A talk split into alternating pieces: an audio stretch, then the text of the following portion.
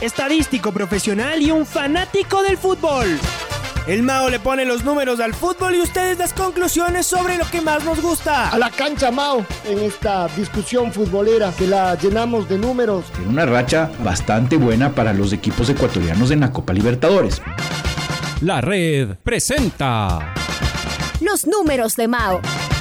Un podcast donde los fríos números y las estadísticas serán el centro de una candente charla. El tema de goleadores, del tema de presencias, del tema de tarjetas. El Nacional visita a River Plate, pierden 4-3. Es el Claro, ese es el gol que no existió. Bueno, con sí, una racha de cuatro victorias consecutivas, oficiales, o cinco en cancha. Con el ingeniero Mauricio Castillo, junto a Alfonso Lazo Ayala, Patricio Javier Díaz y Luis Quirós. Bienvenidos.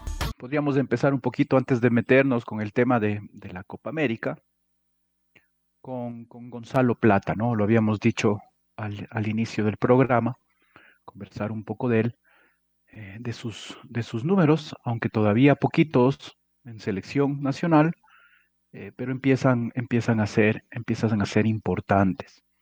Ya que Gonzalo Plata, con la selección en lo que se refiere a eliminatorias, exclusivamente a partidos de eliminatorias, lleva ya jugado cinco partidos.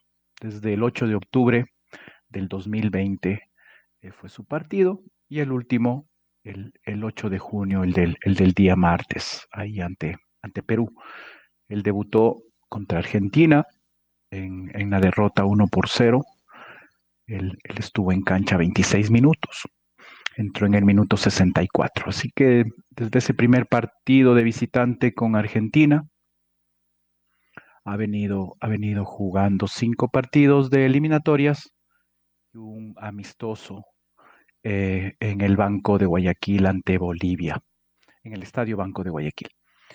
En esos cinco partidos de eliminatorias ha marcado tres goles. Y, y ahí es en donde, en donde viene el dato. Hemos hecho un corte de todos los jugadores que han actuado al menos cinco partidos con la selección ecuatoriana en eliminatorias, que hasta este momento llegan a ser 115 jugadores, y de esos 115 seleccionados, eh, ¿quiénes ordenados, eh, quiénes son los que más han marcado? Y nos encontramos que Gonzalo Plata, con los tres goles que ha marcado, está ahí arriba en el top. Ah, Solo sí, tres jugadores. Máximo goleador de, con cinco partidos jugados.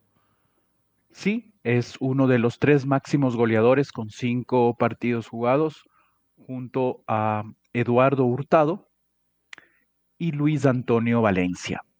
Estos otros dos, en sus primeros cinco partidos, también llegaron a marcar tres tantos. Ningún Oiga, otro marcó más. en el caso de Antonio Valencia, en cambio, después fue decreciendo su producción goleadora porque fue como. No, no era supuesto, ¿no? Pero justo comenzó marcando. No y era el- goleador. Claro, no era goleador. Y después incluso dejó de pegarle de afuera, que era la forma en la que hizo algunos de los primeros. Los primeros goles del Toño fueron así, de afuera. Eh, pero el caso del Tanque Hurtado, en cambio, era nueve. Es, en cambio, más de área que Gonzalo Plata.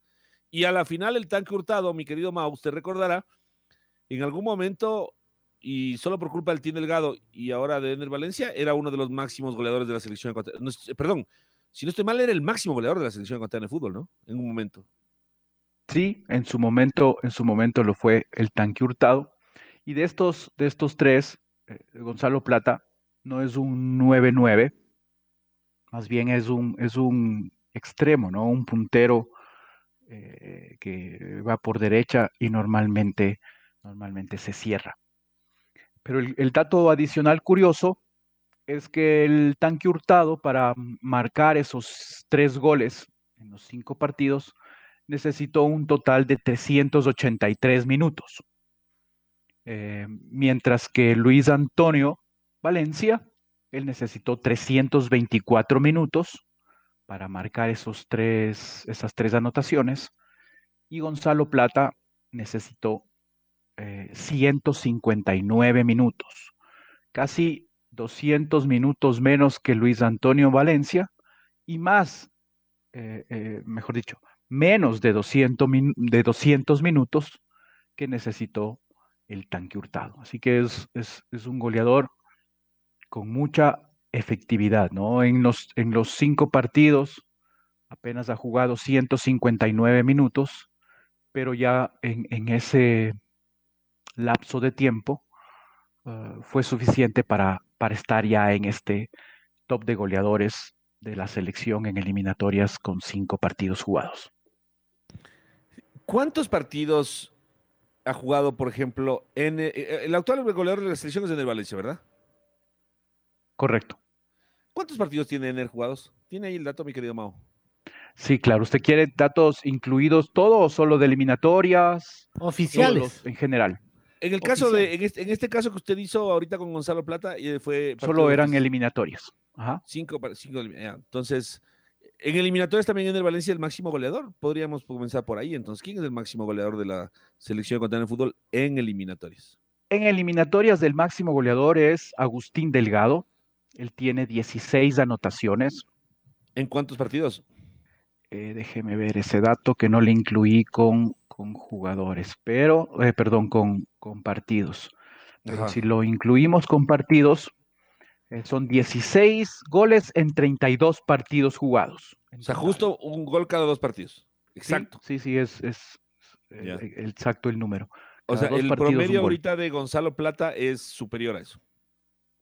Claro, porque él tiene tres goles en cinco partidos, entonces lo superaría. Claro, esto siempre tiende, normalmente estos números, eh, sobre todo cuando han habido goleadores de este tipo, podría uh, tender a bajar. Que si logra mantener ese promedio, pues, obviamente sería fabuloso para la selección, ¿no? Sería un, una noticia muy, muy grande, pero obviamente el tema es complicado. Y de ahí los que tenemos en, entre los máximos goleadores en eliminatorias. En segundo lugar está Felipe Caicedo, que tiene 15, también en 32 partidos jugados. Y luego está Edison Méndez, que tiene 11 eh, anotaciones en 43 partidos. 11 en 43, Edison. A ver, el Team, 16. El Team, sí, 16 en 32 partidos. Eh, Felipe Caicedo, 15 goles en 32. Y luego Edison Méndez, que tiene 11 goles en 43 partidos. Sin ser goleador el quinito, ¿no? O sea, sin ser su función de delantero. claro, y además, fíjese, el, promedio también es bueno porque son 11 en 42. Claro, claro. 43. Es uno, 43. Es uno cada cuatro partidos. Porque en el otro con Felipe y el Team, ellos sí tienen la posición de delantero que uno se dice ellos son los responsables de anotar, ¿no? Son los delanteros. Claro. ¿Y Ener cómo está en esta, en esta clasificación? Ener Valencia, él se encuentra en lo que es eliminatorias eh, con cinco goles marcados, en 18 partidos. Actualmente ocupa la posición número 12.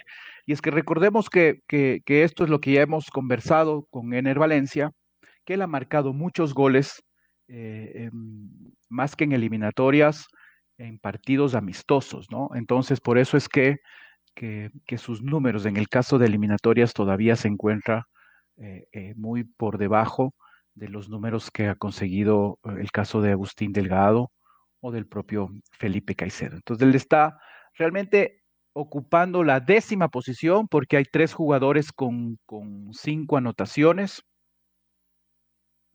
Eh, perdón, dos, dos jugadores con, cinco anotaciones, como es eh, Jefferson Montero y eh, Ener Valencia. Los dos han marcado cinco goles en, todos sus enfrentamientos de eliminatorias.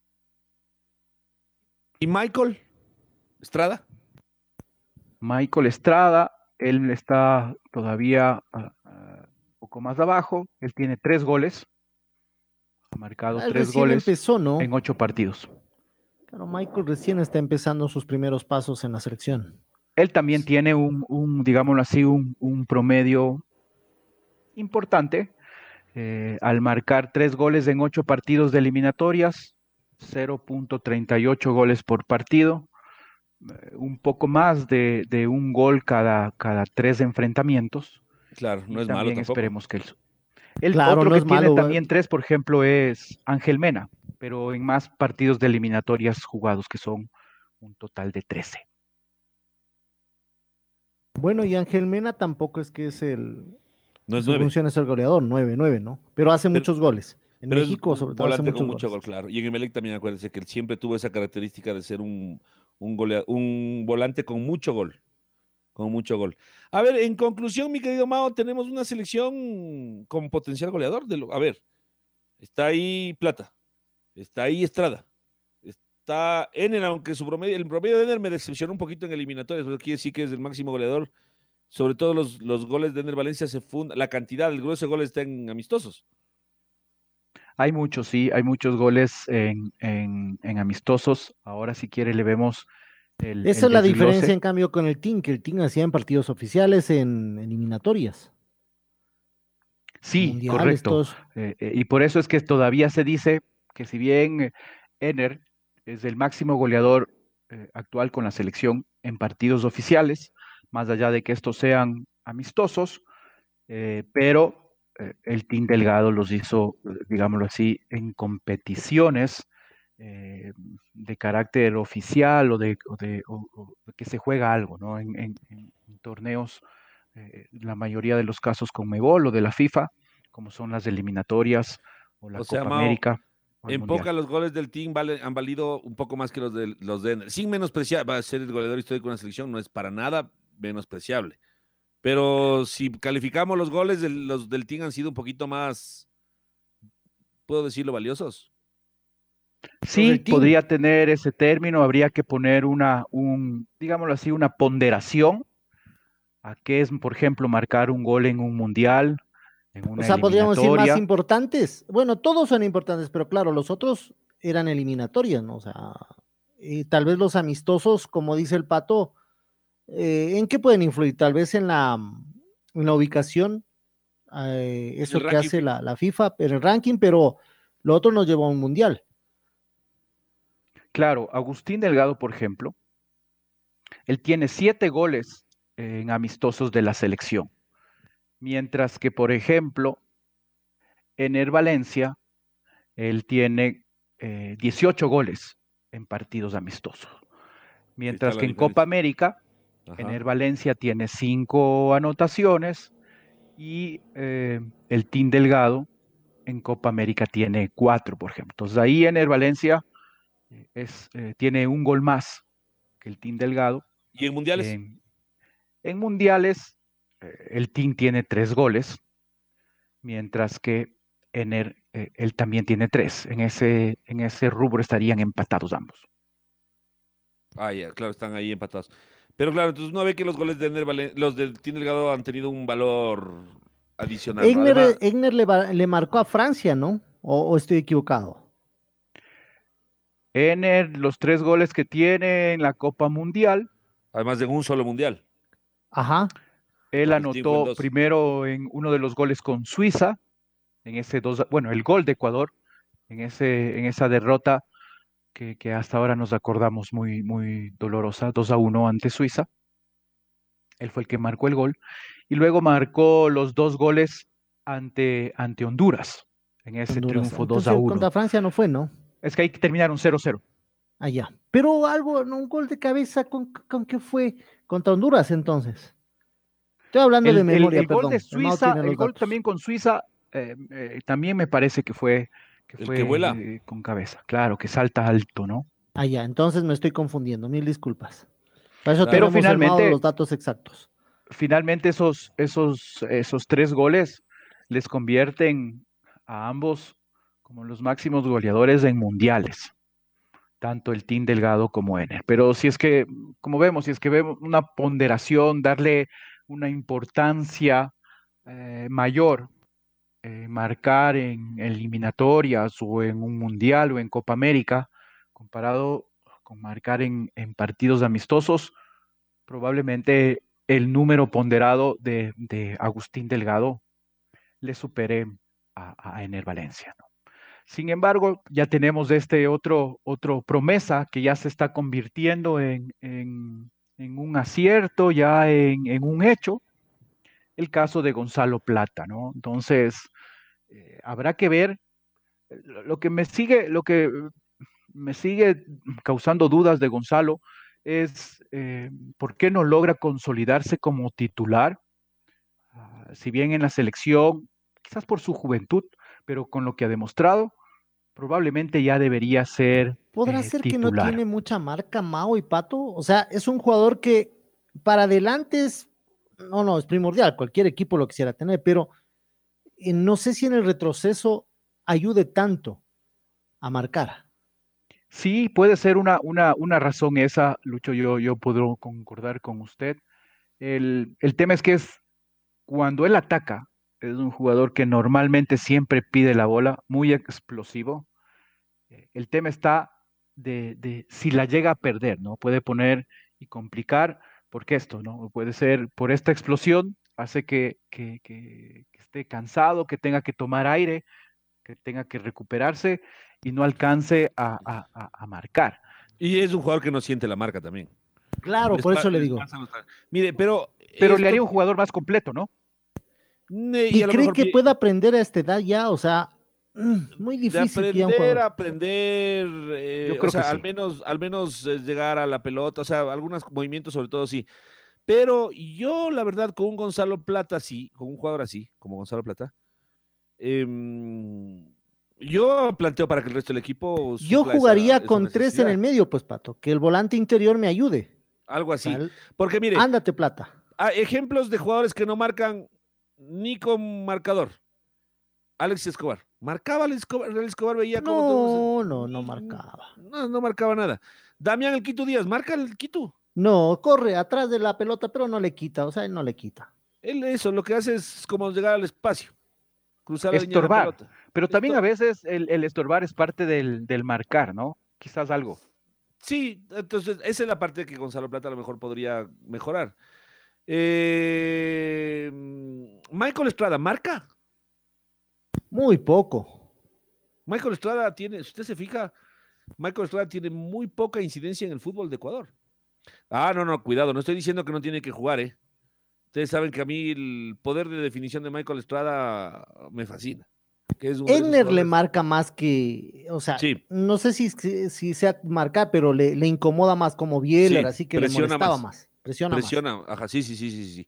Pero Michael Estrada no. De hecho, Michael Estrada participa poco en el fútbol de, Ecuador porque es un goleador que está esperando el, el balón en el área. Esas son las características de los jugadores. Entonces, cuando usted tiene jugadores así diferentes, distintos, usted tiene dos alternativas. O le cambia al jugador con el riesgo de que marcando más, ataque menos, ¿sí? O cambia al equipo para, si es que este jugador en realidad es tan importante, para que juegue en favor de él. O sea, el Mago Salas, ¿marcaba el Mago Salas? No, no, no, no. Marcaba una diferencia, sí, pero no marcaba. Una diferencia, ¿no? Eh, Un en Barcelona, en Barcelona usted puede ver que al Quito Díaz lo cobija bien Bustos. Porque sabe que con él no va a contar para la marca. No, no, no lo va a contar. Con él y con Garcés no va a marcar. Tal cual. Como, co- como Bausa con el piojo, el piojo manso. Claro, no, no, ya sabía que no le iba ni siquiera a hacer ni a soplar para quitarle el balón, porque son Ca- características diferentes. Carlos Pero Sevilla ahora, pero ahora ya son muy pocos los jugadores que, que no deben tener marca o que pueden tener, darse el lujo de no marcar. Tienen que ser los que ustedes han nombrado, definitivamente son grandes jugadores que hacen la diferencia para que no les haga falta marcar. Pero, por en ejemplo, el fútbol Messi- actual, el que no Messi- marca, Messi marca. Sí creo que marca. Incomoda, pero no marca, ni Ronaldo tampoco. Como el No Díaz, marca. digamos. O sea, que, que llega. Eh, Estorba. Es que son, ese, son esos, a ver, ¿qué podemos decir? Son esos genios del fútbol, ¿no? Que no marcan. Ronaldinho tampoco le marcaba. O sea, como decía el profe Polo Carrera, vea, yo no corría, yo pensaba, decía. Nada más. Claro, yo también iba a traer a, la- a colación lo de Polo Carrera. Claro que la- el ejemplo de Polo Carrera es de hace 60 años, entonces es un poco, o, sí, 60 ya, sí, claro, 50 y pico de años. Entonces, eh, claro, traído a esta actualidad podría sonar ah, antiguo, pero creo que la verdad del fútbol en algunos temas no ha cambiado. O sea, se ha hecho mucho más físico y todo lo que sea, pero los que los talentosos y los diferentes son talentosos difer- y a esos Eh, hay que cobijar. El pibe Valderrama no le corría a marcar nada. Nada no le corría. Pero le ponía unos pases para que haga gol nomás. Exactamente. Por ejemplo, cuando usted pre- propone un equipo con mucha gente que corre y poca gente que, futbolísticamente hablando, ¿no? Que piense diferente, no decir que los otros que no piensan, no, no, no, no, que, que, sean estos que arman el fútbol, llega a tener equipos como Pablo Repeto. Así es. Que son Maradona marcaba, sí marcaba, sí incomodaba a Maradona, pero no era su fuerte, ¿no? Maradona era un bicho, ¿no? Estaba ahí. O sea, marcaba, pero no es que, o sea, ahí le daban el balón y se iba. Exactamente. Pero, pero en el fútbol actual, de lo que se ha visto con, con el profesor Alfaro, como hemos visto, se requiere que todos marquen. Eso, eso es importante. Ya vimos en el partido con Perú que incluso por ese tema de ir a tratar de arrasar, de ser el partido que fue contra Colombia, eh, a veces eh, se necesita muchísima concentración en, la marca, ¿no? Incluso cuando uno está, cuando tu equipo está atacando, se habla de esto de, de, marcar. Es un ataque marcando, que lo que finalmente significa es estar atentos para que si es que en ese ataque llego a perder la pelota, tenga la posibilidad de, poder volver, de poder estar, de poder eh, recuperarme y armarme rápidamente en defensa. ¿Qué es lo que no pasó en el primer gol? Que nos agarraron re contra, contra. Pero hay más que porque los jugadores marquen mejor o peor. Fue evidentemente un desorden, una, una desinteligencia táctica. Ese sí es trabajo táctico que tiene que mejorarlo siempre el profe Alfaro. Tienes que quedarte tú y tú y, y cerrar así. Ese día nos complicó sobre todo el desorden táctico que mostraron los jugadores de la selección ecuatoriana de fútbol en ese ataque, porque además eso fue un córner, era un córner, estaban todos yendo a buscar el gol de la victoria, entendiendo que es así la idea, ¿no? De, ir a ganar y miren lo caro que nos, lo caro que nos costó. Porque la mayoría de equipos se quedan con dos pato y rápidos, de lo rápido se quedan. Claro, o sea, eh, Angelo Preciado es uno de ellos. Claro, y necesitaba quedarse o Moisés Caicedo atrás o sea, normalmente se quedan los que no son muy rápidos, los que no son muy fuertes en el juego aéreo y que son rápidos. Entonces, por ejemplo, en la Universidad Católica, eh, el que se queda siempre se queda atrás es Gustavo Cortés. Siempre se queda atrás Gustavo Cortés. ¿Por qué? Porque Juber Mosquera y, y, ¿cómo se llama? Y Guillermo Los Santos van a cabecear, por ponerle un ejemplo. En Liga Deportiva Universitaria, si no me equivoco, el que se queda atrás es el Chavo Cruz. Eh, se queda el Chavo y sabe quedarse Villarruel también se sabe quedar, son rápidos. O, o Alcíbar. Ellos se quedan ayudando, claro. Claro, se quedan atrás aguantando. La verdad yo no sé quién está, quién, no llega nadie junto con Preciado, ¿no? O sea, sale solito, presiona marca. Solo, y, lo peor es que se resbala. Claro, ya estaba perdido, pero se resbaló. O sea, más de eso Sí, eso fue como la cerecita al pastel, porque si no se resbalaba, igual tal vez era gol. ¿Sabe que, que, yo me acordaba justamente esto del Mundial? Eh, eh, Pato, Lucho, amigas y amigos oyentes, de ese gol en contragolpe, el segundo de Suiza, justamente en el, en el Mundial de Brasil 2014, en donde pierde la bola, incluso se dicen que eh, Michael Arroyo perdió el gol, todo el mundo se queda en shock, hay un contragolpe, nos toman mal parados y se produce el, el segundo gol de Suiza. Algo muy parecido acá, con la mala suerte de que el único que alcanza a regresar es, es Angelo Preciado, y como dicen, y aparte se resbala, ¿no? Y, ahí pierde un segundito que es el suficiente para que obviamente ya, ya llegaba por el otro lado. Domínguez hizo bien, eh, Mao, o sea, no salir. Ahí me, ¿qué, decisión toma en ese momento el arquero? Veo que nadie está llegando, ¿me la juego o me quedo esperando? Cubrir su palo, Lucho. Lo que hizo Domínguez entonces. Sí, sí, sí. Tiene que cubrir su palo. Ya lo otro ya es eh, que sea lo que sea, pero por mi palo no me hace. Porque si es que en cambio Domínguez salía. Dejaba... Claro, topaba, claro, ¿no? A Cuevas que iba solo prácticamente. Pues. O sea, lo mismo que pasó, pero si no, también le daba la posibilidad de clavarle por el primer palo. Entonces, y además Preciado estaba en la marca. Preciado estaba ahí, después se resbala, pero ya cuando se resbala ya todos bien en extremo, entonces ni pensar, ese momento en salir después del resbalón, imposible. Preciado está con la padula. Entonces Preciado tenía que seguir, y, Domínguez hace lo que tenía que hacer, pero ya, como en el picadito Lucho Quiroz, le hicieron superioridad numérica, ti, ti, ti, ti, y hasta luego. Hasta luego, sí. El tema está en, en ver. El tema está Ahí estamos. en cómo ahí se estamos. va. Sí, perdí un segundito la señal. En cómo se va a parar Ecuador en esta Copa América. Yo creo que el, que el, que el ensayo que hizo con esos dos puntas, eh, eh, el profesor Alfaro, no creo que, que lo vuelva a intentar, por lo menos en este año. Pero es que lo que pasa es que es Denner en vez de Jordi. Sí, pero igual Ener y, y Michael Estrada tampoco, no sé si es que podrían eh, poder jugar juntos ahí eh, en el ataque. Sí, son de distintas eh, características, sobre todo Ener, que él sí puede, incluso, recordemos, él no, en sus primeros años no era un 9-9, era por ahí un media punta, entonces sí puede incluso bajar un poquito.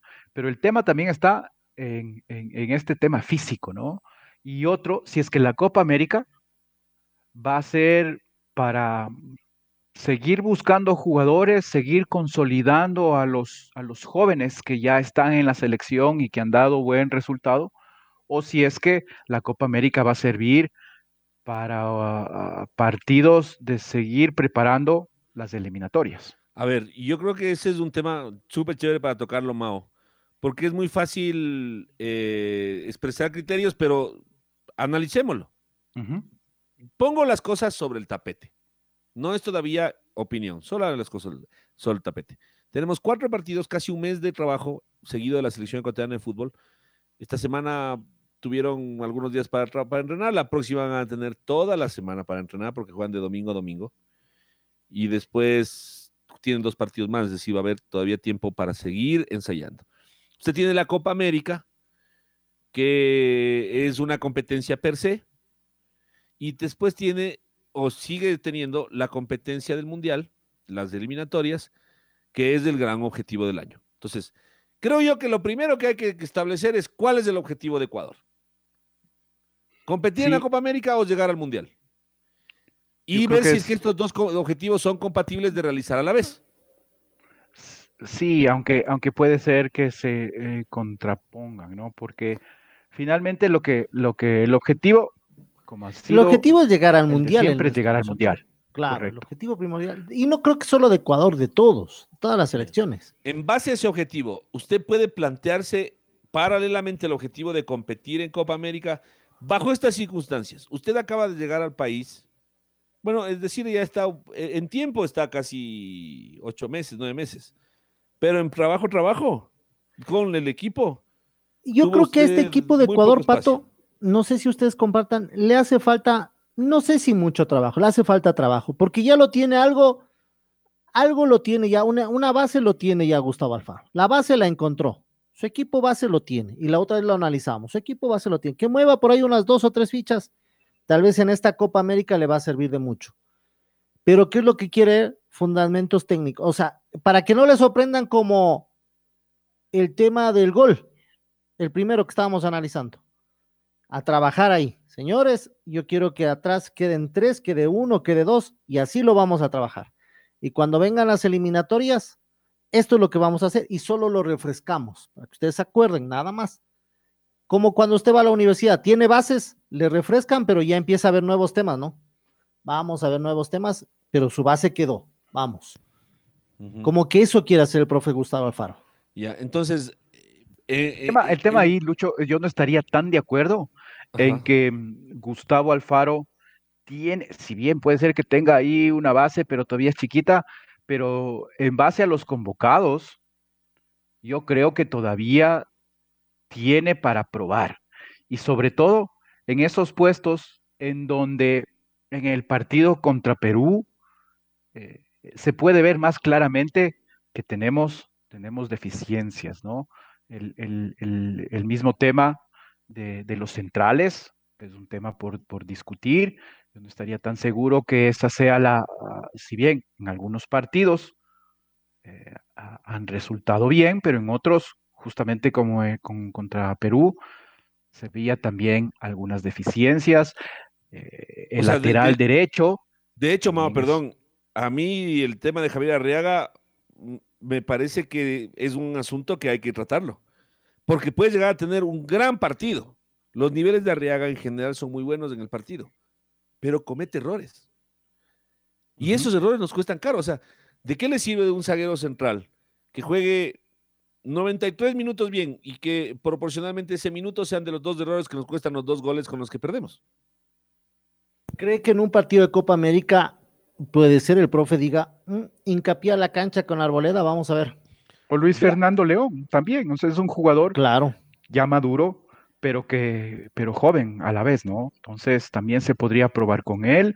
Igualmente, si bien Pervis, eh, yo creo que se fundió, yo creo que fue el, ese fusible eh, que, que, se habló mucho en el partido contra Perú por, por, por su probablemente intrascendencia, pero en cambio corrió todo el partido y quizás en los últimos 10 minutos se fundió mal. O sea, el tema de la, de la, de la altura eh, para la selección fue un factor importante. Pero también tiene ahí a Diego Palacios, un jugador que también está afuera, que también tiene ya presencia internacional, podría eh, eh, darle oportunidad. Y así igual en el medio campo. Y lo tiene a Pineida, que para mí me parece que atraviesa un buen momento Pineida. También lo tiene a Pineida, eh, un jugador de, con mucho físico, que también corre, laterales, eh, que, que, también podría... El problema es que a veces se raya, ¿no, Mao? A veces se, le, se va y le provocan y se sale del partido y va dando. Sí, sí, es, es, correcto. En el, medio, en el medio campo, por ejemplo, tiene ahí a Alan Franco, eh, que por ejemplo él en los dos últimos partidos de eliminatorias no lo tomé en cuenta. No sé si es que, si es que no está bien físicamente, eh, pero más bien puso en cancha a Cristian Novoa, que tuvo un muy buen año con, con, su equipo en Rusia. Eh, pero, por ejemplo, no sé si él va a alcanzar a llegar al Mundial. Claro que es un tema de momentos y si es que en este, en este momento, Cristian Novoa puede resultar un jugador importante todavía para la selección, está muy bien, pero para la Copa América, mm, Dixon Arroyo también está llevando ahora, que puede ser otro que lo podría lo podrían probar y ver cómo se comporta en la selección. Claro, Dixon Arroyo es el único con juego similar a Grueso. ¿Cuánta falta nos hizo Grueso a propósito? Bastante, claro, bastante. Pensar que era de los Grueso, Tatay, Guacala. Fuchi. No, no, no. Hay a veces personas. Lo que pasa es que él no va a brillar. son esos jugadores que tal vez nunca sean considerados como el mejor del partido, como el crack, pero que dentro de, del área son, o del terreno de juego son obreros y esos obreros que hacen, le dan equilibrio a ese medio campo. Ah. y, ese, y ese, muchas veces ese equilibrio se confunde con pecho frío. Así puede ser. Uno de los de los jugadores, el caso de, eh, Carlos Grueso, eh, que creo que en la última época más veces se le ha mencionado esto de pecho frío, ¿no? Y que, y que se confunde. O esto de que también se ha oído mucho en, en luego del partido con Perú, de que la selección se confió. La selección no puso todo. Los jugadores se les subió el humo a la cabeza. Contra Perú hizo falta grueso, claro, grueso hizo falta ese medio campo. Ahora, se la, ahora la gente se da cuenta y dice, no, sí, claro que falta grueso ahí. Y realmente es difícil saber cómo un jugador, si es que está poniendo todo o no en la cancha. Y ese es eh, eh, el, caso de Carlos Grueso, que por su tipo de juego, como usted dice, Lucho, que no brilla, pero que es un obrero, ¿no? Que está ahí, ahí, ahí.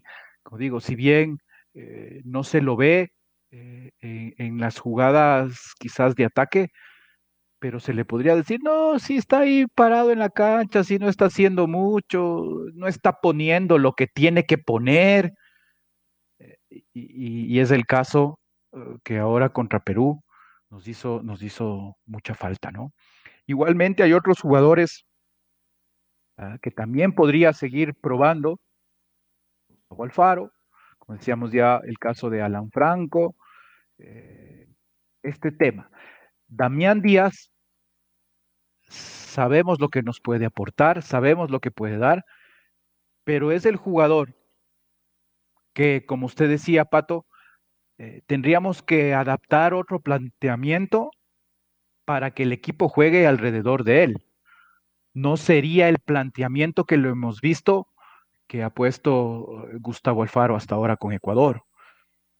Entonces, habrá que ver. O sea, no ha empezado así, dicen Mao, no ha empezado así. No, pero es que con, lo que decíamos un rato de, adaptar el fútbol, porque usted tiene ahí un jugador que, que no le va a aportar en marca. lo que pasa es que yo sí creo que eh, el fútbol tiene estas distintas facetas, ¿no es cierto? Y esto de la naranja mecánica, ¿qué otro equipo juega así? Todos marcan, todos atacan, todos defienden. Eh, no es, a ver, es lo ideal y a la vez no tanto. ¿A qué me refiero? Claro que yo quisiera un equipo que marque todo el tiempo, pero si tengo un talentoso, si tengo un Alex Escobar, un Damián Díaz, un Damián Manso, me adapto. Prefiero un, equipo que ataque mejor. Lo aprovecha, claro, lo tiene, claro. pero lo tengo, lo tengo un diferente, ¿no? Tengo un juego diferente. Claro, entonces, en defensa, muchachos, defendemos 10 y este man que corra. Lo que, o sea, que corra a penitas, porque además tampoco, normalmente los jugadores que tienen mucho talento, los técnicos suelen decir esto, que los jugadores que el talento va en inversa proporción al sacrificio. Y es cierto, si usted se fija, va a haber muy pocos ejemplos de jugadores muy talentosos y muy sacrificados. Sí, pero, pero Pato sabe que también hay que tomar en cuenta el tiempo, ¿no? Tenemos el tiempo necesario para Ah, tener dos esquemas perfectamente entrenados para jugar con, un talentoso, con un 10 como, como Damián Díaz, pero también tener un planteamiento que cuando él no esté, eh, el equipo pueda cambiar, porque si no también necesitaríamos alguien que lo pueda reemplazar a él en momentos en donde, que sí lo tiene que se lesione. Juan Casares, mismo Ángel Mena. Es que Mao, el. Bueno, eh, yo creo que no son, no son iguales. Quizás Juan Casares, pero Ángel Mena no. No, pero digamos. Lo de Juanito en la selección va a ser como la anterior, ¿no? Hasta ahí nomás. Es que usted sabe, mi querido Lucho Quiroz, que hay gente que aporta y otros que no. Y, no aportan en el juego, aportan fuera de la cancha, que también es algo primordial que ven los técnicos. a eso me refería, a eso más que más que, porque ¿cuánto se le vio a Juan Casares? No se le vio nada. No, no se le vio nada. O sea, en el tema futbolístico de lo que, de lo que uno ha podido investigar, no, no, no es que no, no le llena, le llena. El problema es sus actitudes, y no estamos diciendo se fue de farra, se escapó de la. No, no, nada de eso, nada de eso. Pero hay cositas que los técnicos ven incluso cómo se comportan en la mesa. Señores, hasta las 10 el celular, chao, a dormir y algunos dicen, no, pues yo me quedo hasta más de noche. Yo estoy todas esas cosas ven. No, no, por eso digo, entonces, y, hay jugadores que por talentosos que sea, usted dice, no, gracias. No, no, no, mejor no. Entonces, eh, em, volviendo al tema, lo que pasa es que cuando se habla de que Ecuador busque un esquema de juego, eh, seguramente tendrá eh, Gustavo Alfaro una idea principal, pero también varias alternas, y eso es justamente lo que se busca trabajar no solamente tener una idea de juego, ¿no es cierto? Porque si no, entonces, señor, ¿qué pasa, señor Quiroz, cuando un equipo juega cuatro años igualito? No, pues llega otro y que le descubre cómo es y, el rato que quiere hacerle una eh, contratáctica, usted ya no se pierde. Los jugadores, en, ¿qué, hacemos? Llega a la final y no puede ganarlas. Claro, no, no, no, esto es así. Incluso los técnicos algunas veces preparan, cuando podíamos ir a los entrenamientos, hasta cuando le expulsan uno, dice, vamos a jugar con 10 contra 11 vamos a hacer estos movimientos. Si me expulsan uno o si me expulsan dos y movemos así las fichas y listo, aprendan. Claro que es con trabajo de clubes, ¿no? Que es distinto porque tienen mucho más tiempo para, para ensayar. Pero usted casi nunca, usted sabe que la Universidad Católica, por ejemplo, de Santiago Escobar, lo cito a Santiago Escobar porque es un técnico que realmente admiramos. Usted sabe que la Universidad Católica tiene una forma de jugar, pero usted no puede asegurar que esa, esa forma de jugar vaya a ser la alineación del próximo domingo. Porque de repente al profesor Escobar se le ocurre que tiene que hacer línea de tres, de repente se le ocurre que tiene que jugar con dos cinco o con un solo cinco, o que tiene que jugar con eh, cinco volantes o con cuatro y dos delanteros. O sea, Sí, le Pato. varía, le varía. pero necesita tiempo para, para tener todas esas variaciones a su, a su quizás esquema, pero necesita mucho tiempo para prepararlo, que Claro, obviamente trabajan todos los días. hasta años. Así es. No, y trabajan todos los días. Eso, Eso también es. es cierto. Entonces, ahora con la selección nos podemos dar ese lujo de, de- o alcanzar por el tiempo de, de armar dos esquemas o que Pero, más bien... Mao, en cambio, ahí yo le pido una que, que reflexione sobre esto. Todas las selecciones tienen el mismo problema. Sí, sí, de acuerdo. O sea, Reinaldo Rueda tiene el mismo problema y peor porque recién regresó a Colombia. Eh, ¿Cómo se llama el técnico de los chilenos? de Martín Lazarte. Lazarte tiene el mismo lío. Eh, ¿Quién más llegó recién a, a la sele- Bueno, en general las elecciones y en general las elecciones trabajan poco porque no tienen tiempo para juntarse. Ahí usted a lo que apela es a- al conocimiento táctico, estratégico, al, más allá de la parte técnica del futbolista. En el básquet se suele decir jugar bajo por fundamentos. Es decir, a uno le enseñaron a jugar básquet que el alero, que el, que el llevador es el que arma, que el alero es el que lanza, que el pivot es el que coge los rebotes, ¿no es cierto? Y de ahí hay movimientos que son como básicos, eh, muy, sí, primarios, digamos, ¿no? Que usted los hace siempre. Entonces, son jugadores de alta, para que estén en la selección, son de alta gama, ¿no es cierto? Son jugadores de altísima calidad, que todos esos conceptos los tienen, los manejan claramente. Después es la adaptación, Y ahí es lo importante también de tener jugadores versátiles, no solamente polifuncionales, es decir, no solamente que mañana le jueguen de lateral, otro día le jueguen de, de volante, sino que entiendan las distintas situaciones de juego. El entender el juego es fundamental. Ahí es donde la inteligencia futbolística juega también un factor importante. ¿Por qué Luis Antonio Valencia llegó a ser lo que llegó a ser? Creo yo que, entre otras cosas, porque tenía esta, este feeling. ¿Por qué Edison Méndez, para mí, es uno de los jugadores más importantes que ha tenido la historia del fútbol ecuatoriano? Porque Edison Méndez tenía esta, e- e- esta sapiencia, esa sabiduría fútbol, se paraba en la cancha y es, es como olfato, ¿no? ¿Por dónde va la cosa? Es por acá. Y Edison Méndez se convertía en el líder del equipo. Podía ser que llevaba a la banda de capitán o no, pero Edison Méndez se convertía en el líder del equipo. Tenemos ese O líder podía, ahora. o podía también ser un colíder cuando todavía estaba Alex Aguinaga. Claro, claro. eh, Alex Aguinaga, por ejemplo. Lo que pasa es que, bueno, en cambio, Alex Aguinaga sí también tenía, obviamente, esta, esta, esta cosa y esta este liderazgo y lo que digo, pero a lo mejor su posición, como era un poquito más adelante, eh, no se notaba tanto. En cambio, Edison Méndez, él sí estaba al lado del defensa y, iba a rematar en el arco. Tenemos ese jugador ahora, ese jugador que en la cancha sea el, no solamente el líder del equipo, sino el líder de las, de las acciones, el líder de lo que quiere el entrenador. En este momento creo que ese es, por ejemplo, un puesto que rápidamente se debe encontrar. El interlocutor del entrenador en la cancha. Si usted, si yo Bueno, les pregunto, les apuro ahorita, ¿quién? ¿Quién podría el líder, pero no es titular. Bueno, Novoa, ¿no? Debería ser, pero bueno, por su edad tal vez él ya tenga que estar buscando relevo. Yo creo que, yo creo que ese tendría que ser Ángel Mena. Que el profesor, incluso Gustavo Alfaro, ha dicho que es un jugador completo, que lo ha sorprendido por la versatilidad que tiene. Y Ajá. creo que podría ser el portavoz de lo que, de lo que busca eh, eh, Gustavo Alfaro dentro de la cancha. Ser ese famoso director Pero- técnico dentro de la cancha que últimamente. eh, Pero se Ángel Mena, en cambio, desde la personalidad no tiene ese perfil. Puede ser. Ese Y ahí problema. sería, pero usted está diciendo, ese tendría que ser Damián Díaz. Claro, podría- pero por la edad podría también ser uno Damián dice, Díaz. Pero por la edad también dice sí, si es que él se consolida como titular y lo maneja en la selección, porque yo aquí le veo eh, a, a futuro, uno podría decir tal vez Moisés Caicedo, o sea, Jackson le falta, también. ¿no? Eh, Crecer pero más Mois- todavía. Moisés Caicedo es de hablar en la cancha, es de hacerse cargo. o- bueno, veremos, no está muy posito todavía como para ver. O sea, te- me parece que respeta las jerarquías todavía Moisés, pero Ya. a futuro se puede convertir en ese jugador. Y Pero Jackson Méndez, ser- Pato. Puede ser que no, porque también usted sabe que hay jugadores que se quedan calladitos y que viven su vida calladitos y que la parte futbolística. Yo más bien le iba a decir justamente ese nombre, Mao. Uno lo ve a Jason Méndez, no, perdón, no es Jason, es Jackson, porque son unos nombres un poco raros que a veces se les ponen a los amigos futbolistas. Jackson Méndez es... eh, A los ecuatorianos, Pato, no solo a los futbolistas. En general. pero yo- sí, bueno, sí, pero yo no conozco a ningún Jackson. Sí, No, pues, no conocen, pero porque se dan a conocer por el fútbol.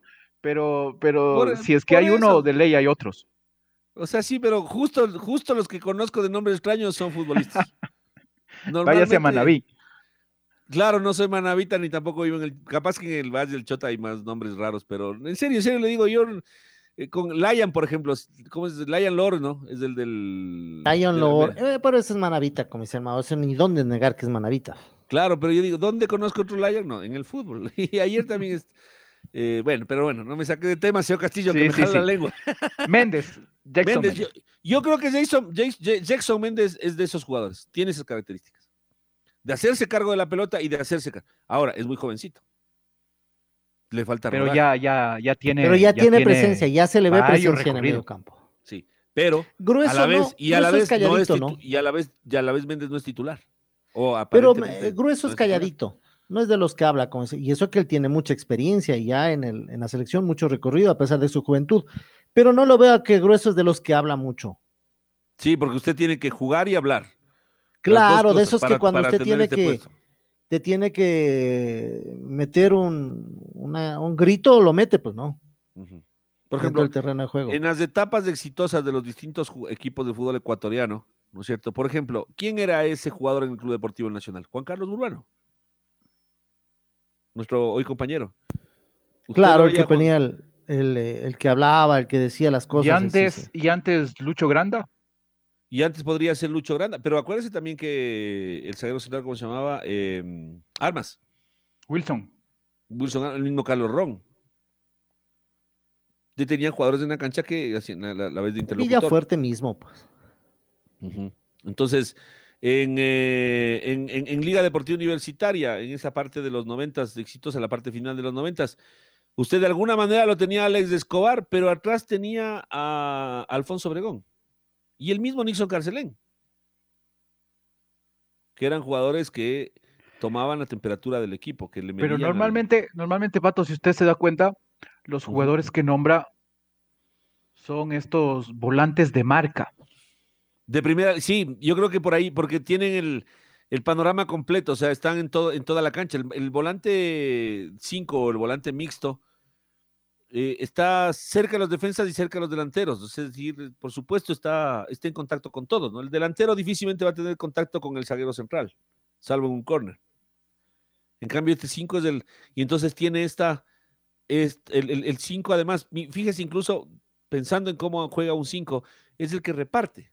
El que recibe de acá y teca, tan, tan. Es, es como la aduana, ¿no es cierto? Es como el, el vínculo, el puente. Y ese puente yo creo que es muy importante ya no solamente desde el punto de vista futbolístico, sino también desde esta parte eh, más eh, eh, de liderazgo. Sí, Es Alan un- Franco, ¿cómo le ve usted en ese tema de liderazgo? Mm, es que lo que pasa es que no se lo ve guaguitos. todavía. Claro, es que uno dice, son tan pollitos. Pero bueno, Edison Méndez, por ejemplo, el rato que Edison Méndez agarró la, la titularidad en la selección ecuatoriana de fútbol, no soltó nunca más. Y desde el principio, Edison Méndez era un tipo con una personalidad, se paraba donde quiera. Como el sobrino. Méndez es así, yo lo veo con una. Él no se esconde para pedir el balón, presta. Exacto. Y ese, por ejemplo, es un tema que todavía no tenemos en la selección ecuatoriana de fútbol y que ojalá en esta Copa América se vaya consolidando una figura de liderazgo, de liderazgo dentro del equipo, ¿no? Que además de, tiene que ser un liderazgo que también se, se o sea, que se, se muestre fuera y con todos los estos temas de, de los extra futbolísticos, pero sobre todo en la cancha, en la cancha.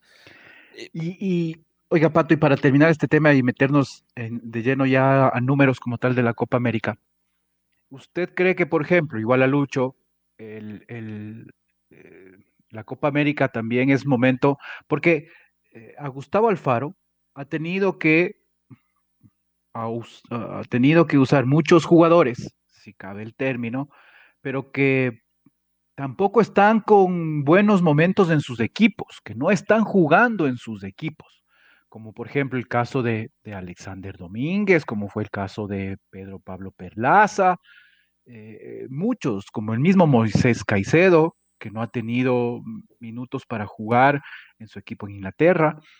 Eh, pero es el momento de, de- de dar oportunidades a otros que probablemente tampoco tienen, han tenido minutos, como por ejemplo, decimos Leonardo Campana, o en el arco, usted probaría, no sé si es que el término correcto es probar, pero alternar con, con Pedro Ortiz o con Hernán Galíndez, o más bien, no, no, que siga jugando porque minutos es lo que necesita Alexander Domínguez. Recuerda que Domínguez no juega con Paraguay, ¿no? O, o, digamos del próximo partido de eliminatorias, porque con este problema que tuvimos hace unos meses de que no jugaron dos fechas, no sabemos exactamente cuáles serán, cuáles serán los siguientes partidos. Pero el primer partido de eliminatorias que se juegue no actúa Domínguez, se sacó, le sacaron dos amarillas. Absurdas además las dos, ¿no? La una gana por protestar.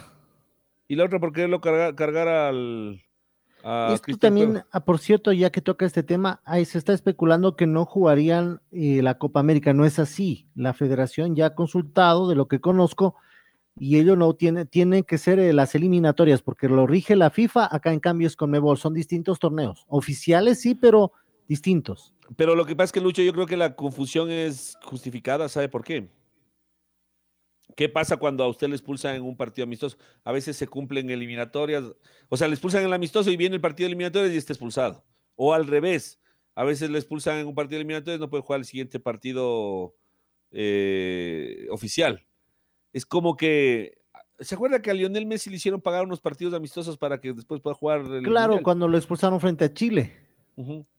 Entonces, hay la confusión yo creo que la confusión, ahora ya está la aclaración y entonces por ahora es otra competencia. Las, las sanciones se quedan suspendidas para las Una buena noticia en todo caso para el fútbol. Eh, quizás controvertida el tema, pero finalmente la Copa América, la Copa América va. Así que les teníamos ahí algunos, algunos numeritos y, claro, ah, por el mismo tema de los numeritos quizás quizás hacer un poco, un poco de, trivia en el sentido de hacer preguntas para soltar, soltar dichos números de la Copa América, alrededor sobre todo de Ecuador. ¿Cuántos países han participado en la Copa América? Todos los de la Comebol. No, en total. En ah, total, ¿cuántos países? este es un dato exacto, este es una respuesta exacta. No, no, Hasta... dando vueltas. Y yo lo que yo hice, verá, estuvieron eh, Kuwait, Estados Unidos, México, de los 16 equipos, 16. 16, Lucho. ¿Usted, Pato? Eh, póngale 18 ya. Pero me está haciendo adivinar, señor. Yo estaba, yo quería. Yo también estoy adivinando, o sea, estamos adivinando. Japón, Japón. O sea, eh, eh, aquí no es votación, eh, ¿cómo dicen nominal? ¿Cómo es que hay que hacer rápido, sin reflexión? es, tiene apenas cinco segundos para responder. Claro, aquí es. Yo quería, claro, y es que yo quería ser más bien razonado, pues porque así de pues, memoria. razonado nos vamos hasta las 12 del día, largo, pues. Ah, entonces hay que adivinar. No, si, es, que, sabe bien, si no. En total contraposición con lo que, eh, con los preceptos de este programa, que son para, para ser rigurosos. yo creo que, está googleando. Está ganando tiempo. 19. 19 países, sí, exactamente. No digo, estaba ahí googleando 19 para también, Pato, ganó. Estaba, estaba contando. O sea, alargó usted el tema. Para, poder hacer memoria, los 10 de la Conmebol más de la, de, de la CONCACAF, Estados Unidos, Costa Rica, Panamá, Honduras, Haití, Jamaica. Y Japón y Qatar de, de afuera del continente. Estaba tratando de hacer memoria, señores. Por eso decía yo había que razonar. Tenía razón en mi método, señor Castillo. Tanto así que. Y Australia, Australia también iba a participar, ¿no? En esta Copa América, recordemos, pero por el tema de pandemia. Participaron, no los que iban sí, sí, a participar. Sí, sí, de acuerdo. 19, ya está cambiando las reglas de juego, señor Castillo. No, no, no, no, para nada. Estamos en 19. Punto, que yo conozco. Siguiente, usted está ganando tiempo. Vamos a la siguiente eh, pregunta. De esos 19 países, ¿contra cuántos ha jugado Ecuador? Sí. ¿Cómo? ¿Contra cuántos? Fijo contra. Fijo contra, Contra nueve. los nueve de Contra la nueve, claro, de la con- A ver, fijo. con Estados Unidos sí, de los que me acuerdo yo. Contra México, Con México también. Con. con Japón no jugamos la anterior el, eh, Copa Sí, América. con Japón. Con Jamaica. Póngale cinco ya. Con Jamaica no, no No. hemos jugado. o sea, Haití, entonces. nueve serían unos 13, 14 más o menos. con Haití, entonces yo estoy confundido con Haití, entonces, ¿verdad? Jugamos en la Copa América Centenario. Ujú. Contra Haití, Entonces sí. estaba confundido. con- no era Jamaica, era Haití. Eh, con De los de, de la no Conmebol, entonces son Haití, Japón, Estados Unidos y México. México. Cuatro países más, México. sumando a los nueve de la Conmebol, contra Trece. 13 países ha jugado 19. Ecuador en la Copa América. Sí, estamos bien. Cu- ¿Cuál es el país con, con el que más partidos hemos jugado en Copa América? Obviamente es uno de, de- de las, de los de la Conmebol. En toda la historia. Uruguay. Sí, señor. Uruguay 18 partidos, contra Paraguay 17, contra Argentina y Chile 15 partidos. Luchito, no que usted era un crack para la historia. Que No, pero, pero. Pero no la historia de la Copa América, sí ya me tomó por sorpresa, ni googleando encuentro todavía. Lo que pasa es que, lo que, pasa es que verá, le- le- le- le- a- a- esto fue por descarte. La Copa América no siempre se jugó en formato, o más bien, siempre se ha jugado en formatos eh, por grupos. Sí, y sí, sí, normalmente a nosotros nos ha tocado contra o Uruguay o Argentina o Brasil. ¿No es cierto? O sea, no vamos a jugar con Colombia poco, con Perú poco, o sea, menos, digamos. Y con Bolivia y Venezuela no nos tocaba nunca, o rara vez. Entonces, y de ahí, eh, ya pues entonces entre Argentina, Uruguay y Brasil dije, ¿cuál de los tres? Y me, me pareció que Uruguay tenía un poquito más de historia, entonces fue un poco por descarte, señor Castillo, no tanto por conocimiento. Le tengo Está que... bien, está bien. Todo, todo, toda herramienta sirve. Eso. eh, le sirvió muy bien. ¿Cuál, ¿Cuál fue? Esta es una pregunta más histórica de cultura general. Hijo Lucho, ¿cuál es la primera edición de la Copa América? La primera edición de la Copa América. Le doy, un, le doy una pista, porque esta sí me memoria. 1916. 16. Qué buena pista le da el pato, ¿sí ve? No, pero Buena no, no, pero yo la iba a decir antes. Por eso es que la Copa del 2016 fue la Copa Centenario. Claro. O sea, no razoné eso, pero sí se me venía a la mente. O sea, lo tenía ¿Quién aprendido de memoria. ¿Qué países quién? jugaron esa primera edición de la Copa América? Los países que jugaron la primera edición. No se de la llamaba Copa, Copa América, para empezar. Sí, sí.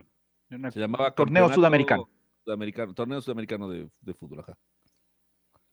Pero se le considera para las estadísticas Ajá. como la primera edición de la, de la ahora Copa América. Luchito, pues te tenéis que decir el partido. que Chile, que- eh, como está hablando. ¿Qué hace, Beludo? ¿Qué hace? ¿Cómo está? ¿Todo bien? Argentina, ¿Y qué hace? Yo también, yo también. Uruguay. claro.